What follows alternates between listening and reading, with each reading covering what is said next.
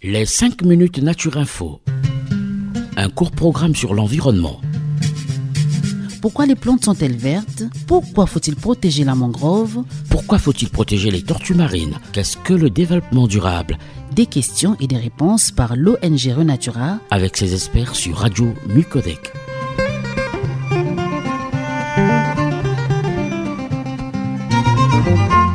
Chers auditeurs, chères auditrices, bonjour. Bienvenue dans les 5 minutes Renatura, la chronique environnementale de l'association Renatura Congo. Aujourd'hui, dans cette émission, nous recevons monsieur Biti Guichel, éducateur en environnement chez Renatura, qui va nous dire pourquoi les forêts sont-elles importantes. Bonjour Guichel. Bonjour monsieur Boris, bonjour euh, chers auditeurs et auditrices. Après les océans, les forêts constituent les plus grands réservoirs de carbone du monde. En capturant le CO2, donc le dioxyde de carbone présent dans l'atmosphère, elles ralentissent les effets du réchauffement climatique. Mais attention, elles ne sont pas une solution miracle pour contrer ce problème. D'autant plus que le changement du climat a tendance à diminuer la croissance des arbres, à augmenter leur mortalité et donc à faire baisser le stock du CO2. Il est essentiel de prendre garde à diminuer la croissance des arbres pour ne pas entrer dans un cercle vicieux. Le rôle des forêts est également de réguler les températures atmosphériques de manière plus locale.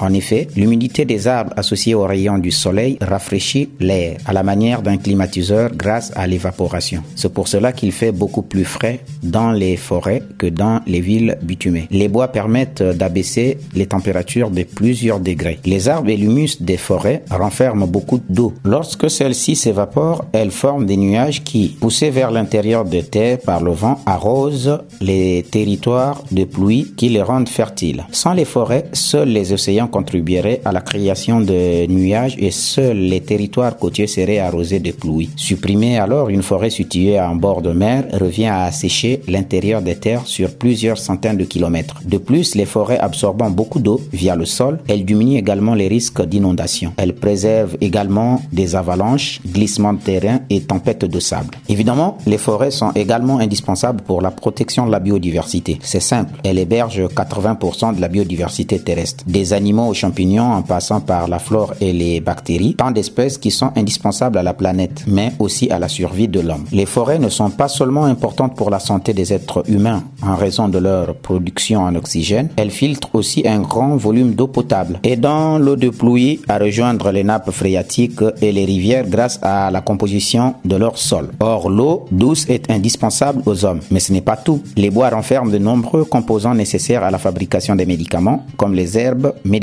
par ailleurs, les promenades en forêt, en profitant de la verdure et d'un air plus pur, sont bénéfiques pour le moral. Enfin, la valeur économique des forêts est également à mentionner. De nombreux secteurs comme euh, la construction, le papier, les cosmétiques, l'énergie ou encore la production de miel en dépendent. Mesdames et messieurs, nous voilà arrivés à la fin de notre émission. Nous remercions notre partenaire, la radio Micodec. Nous remercions nos auditeurs. Nous remercions aussi Monsieur Guichel Biti de nous avoir parlé de l'importance des forêts. Pour ceux qui veulent nous appeler, nous avons un seul numéro, le 05 742 42 80.